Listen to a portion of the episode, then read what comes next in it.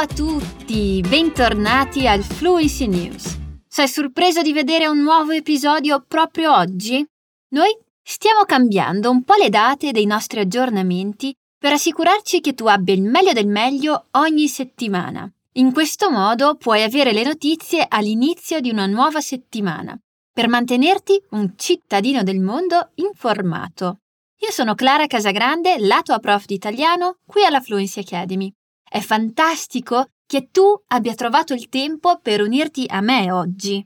Come sempre puoi vedere la trascrizione di questo episodio e tutte le nostre fonti andando sul nostro portale di contenuti fluencytv.com. Lì troverai anche migliaia di lezioni gratuite in tutte le otto lingue che Fluency Academy insegna attualmente. Ed è tutto gratuito, quindi non perderlo.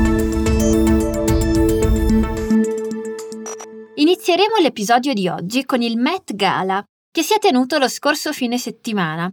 Organizzato e presieduto da Anna Wintour dal 1995, il Met Gala è diventato una celebrazione annuale della moda. È un evento di beneficenza che è considerato una raccolta fondi per il Metropolitan Museum of Arts Costume Institute ed è stato tradizionalmente programmato per segnare l'apertura della sua mostra annuale di moda. Il dress code per l'evento era Gilded Glamour. La Gilded Age è ricordata da molti come un periodo di opulenza e gioia negli Stati Uniti, quando c'era una rapida crescita economica e un materialismo sfacciato. Le celebrità presenti hanno seguito il tema correndo dei rischi e indossando abiti audaci. Ciò che è meraviglioso del Met è che la gente si sente molto intrepida, dice Anna Vintur. La serata è stata condotta da Blake Lively, Ryan Reynolds, Lynn Manuel Miranda e Regina King e sono stati raggiunti dai co-presidenti onorari Anna Wintour, Tom Ford e Adam Mosseri di Instagram. La musica della notte è stata impostata da Blake Lively, il cui abito che cambiava colore evocava la Statua della Libertà. È arrivata all'evento indossando un abito Versace color rame scintillante, che poi si è srotolato in uno striscico dai toni verdastri ricamato con le costellazioni di Grand Central Terminal. Alcuni hanno usato i loro abiti per fare un discorso, Riz Ahmed ha detto in un'intervista a Vogue sul tappeto rosso che la sua camicia da lavoro di seta sbottonata, la canottiera e i pantaloni infilati in stivali alti fino al ginocchio erano un omaggio ai lavoratori immigrati che hanno tenuto in piedi la Gilded Age. Anche se molti hanno indossato abiti che hanno incanalato la storia, i monumenti e lo scenario del paese, Nessuno lo ha fatto di più di Kim Kardashian. La celebrità di reality show ha indossato il famoso abito color crema Happy Birthday Mr. President di Marilyn Monroe, il vero body hugger con perline d'oro che la Monroe indossava quando cantava Buon compleanno al presidente John F. Kennedy 60 anni fa, tre mesi prima della sua morte. Kardashian ha dovuto perdere circa 7 kg per entrare nell'abito, disegnato da Jean-Louis e acquistato nel 2016 dal museo Ripley's Believe It or Not di Orlando in Florida, per ben 4,81 milioni di dollari. Ha indossato il fragile abito originale solo per la sua passeggiata sul Grand Staircase al Metropolitan Museum of Art, cambiando poi per una replica secondo Vogue. Vamos aproveitar essa primeira parte da notícia para enriquecer o nosso vocabulário quanto ao léxico de moda. O Met Gala, evento que acontece anualmente, reúne diversos famosos e o tema desse ano foi Gilded Age, a Era Dourada. Enquanto eu fazia breves comentários sobre esse momento na história, você ouviu um, um materialismo sfacciato, o adjetivo sfacciato quer dizer atrevido, ousado, em referência ao materialismo da época. Em seguida, sobre o hábito, ou seja, o vestido de Blake Lively, tivemos palavras interessantes. Vou reler o trecho e vamos entender juntos os detalhes da peça que ela usou. Começando por un abito Versace color rame scintillante. Primeira coisa é, na verdade, um ponto com relação à pronúncia da marca de grifes de luxo. Versace. É italiana, me raccomando, Versace. Logo depois tivemos os detalhes da cor do vestido. Rame scintillante, que significa cobre cintilante. Ainda sobre o vestido, eu disse che poi si è srotolato in uno strascico dai toni verdastri ricamato con le costellazioni di Grand Central Terminal. Aqui tivemos contato com o verbo srotolar-se, que quer dizer desenrolar-se. Note o prefixo S, trazendo a ideia do des, ou seja, do oposto. Depois, a palavra stráchico, que significa a cauda do vestido. Essa cauda tinha tons esverdeados, verdastre. Portanto, você ouviu o termo toni verdastre. E por fim, as palavras ricamato, que vem do verbo ricamare e quer dizer bordado. Um vestido realmente cheio de detalhes, não é? La nostra seconda notizia del giorno ha un titolo, diciamo, particolare.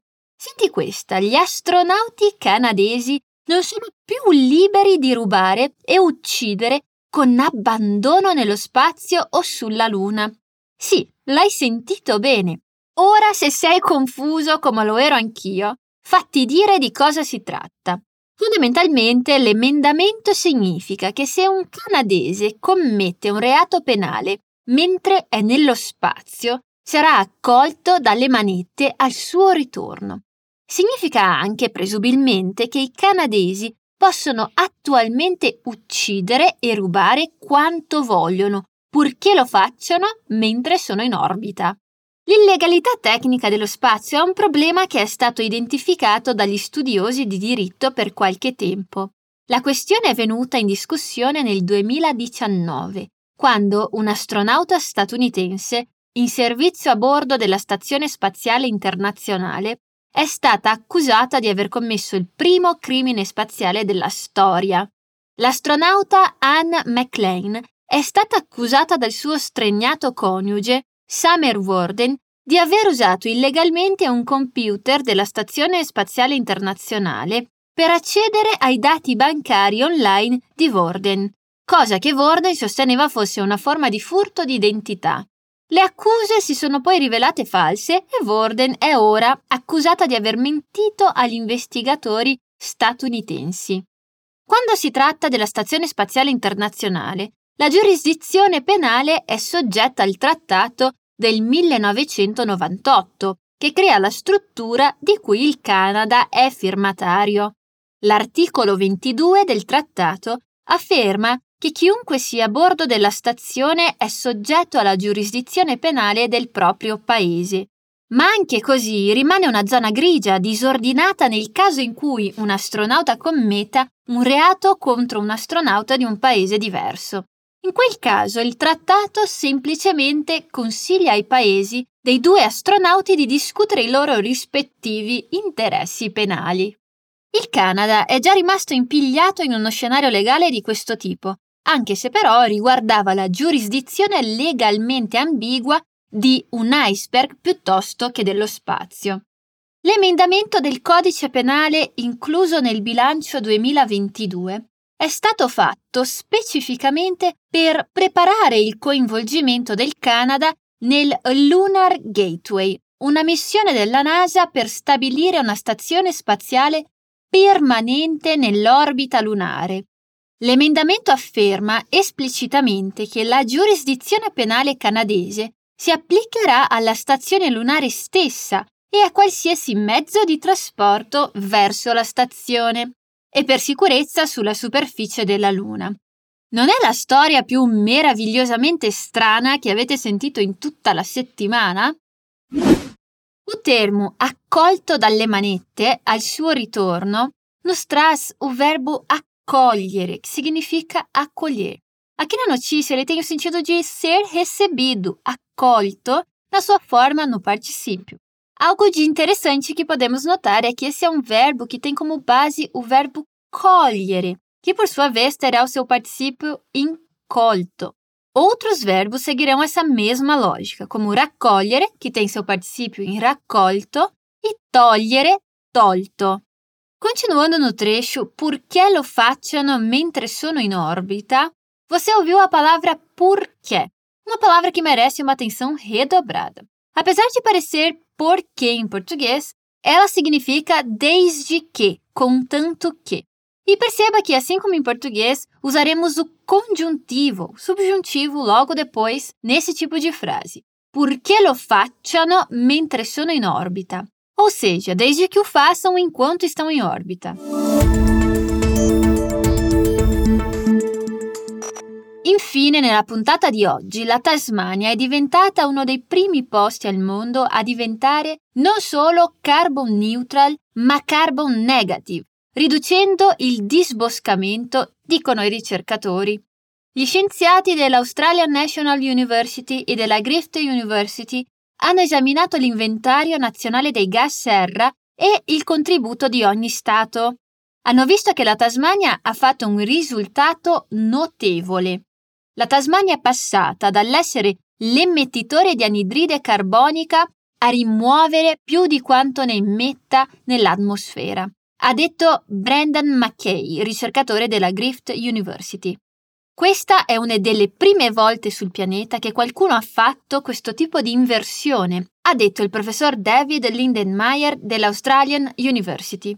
I ricercatori hanno poi esaminato la raccolta delle foreste native e hanno concluso che il cambiamento nell'impronta di carbonio potrebbe essere attribuito alla riduzione del taglio delle foreste native, il che significa che le foreste continuerebbero a crescere, il tutto mentre rimuovono il carbonio dall'atmosfera. Il professore Mackay ha detto che il grande cambiamento nella gestione forestale della Tasmania è avvenuto intorno al 2011 e al 2012.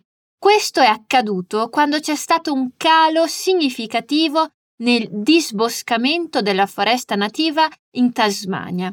È successo quando abbiamo visto questo grande cambiamento nei rapporti dell'inventario dei gas serra, ha detto.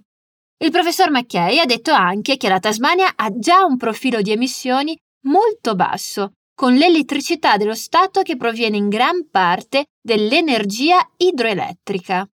La principale sfida di mitigazione per la Tasmania è come gestisce le sue foreste, ha detto. Ha detto che le fattorie di alberi o piantagioni aiuterebbero comunque a soddisfare la domanda di legname, senza aumentare le emissioni. L'amministratore delegato della Tasmanian Forest Products Association, Nick Steele, ha detto che lo Stato ha un modello sostenibile di silvicoltura in Tasmania ogni singolo albero raccolto viene ripiantato o rigenerato per il futuro. Il professor Mackay ha anche detto che il cambiamento nella gestione delle foreste dovrebbe essere seguito da altri stati australiani per tagliare le emissioni. È vitale proteggere e migliorare gli stock di carbonio degli ecosistemi forestali naturali e che i benefici di mitigazione della protezione delle foreste siano adeguatamente contabilizzati e riportati per aiutarci a raggiungere i tagli profondi e rapidi delle emissioni necessari nel prossimo decennio critico, ha detto. Para essa notícia, vamos com mais um trecho que nos traz elementos importantes. Questo è accaduto quando c'è stato un calo significativo del disboscamento. Logo de cara, o verbo accadere esteve presente. Ele significa acontecer e é sinônimo de succedere, que também apareceu na notícia um pouco depois. Além disso, tivemos também a palavra calo, que quer dizer diminuição. Essa palavra vem do verbo calare, que significa diminuir e que inclusive apareceu no Fluency News da semana passada. Para encerrar, a palavra desboscamento, presente em discussões a respeito do meio ambiente, quer dizer desmatamento. Ed è con questa storia positiva che concludiamo l'episodio di oggi, ragazzi. C'è un nuovo episodio di Fluency News ogni settimana, quindi non dimenticate di tornare a controllare per essere informati su ciò che accade in tutto il mondo. Se você quiser ter aulas aprofundadas comigo e com outros professores da Fluency Academy, você pode se inscrever na lista de espera para nossa próxima turma de italiano, inglês, francês, espanhol, alemão, japonês, mandarim ou coreano. Não fique de fora, aperte o link na descrição desse episódio e faça sua iscrição 100% gratuita. Potete trovare la trascrizione di questo episodio e tutte le fonti andando su fluicytv.com. Un bacione e un caro saluto dalla prof Clara.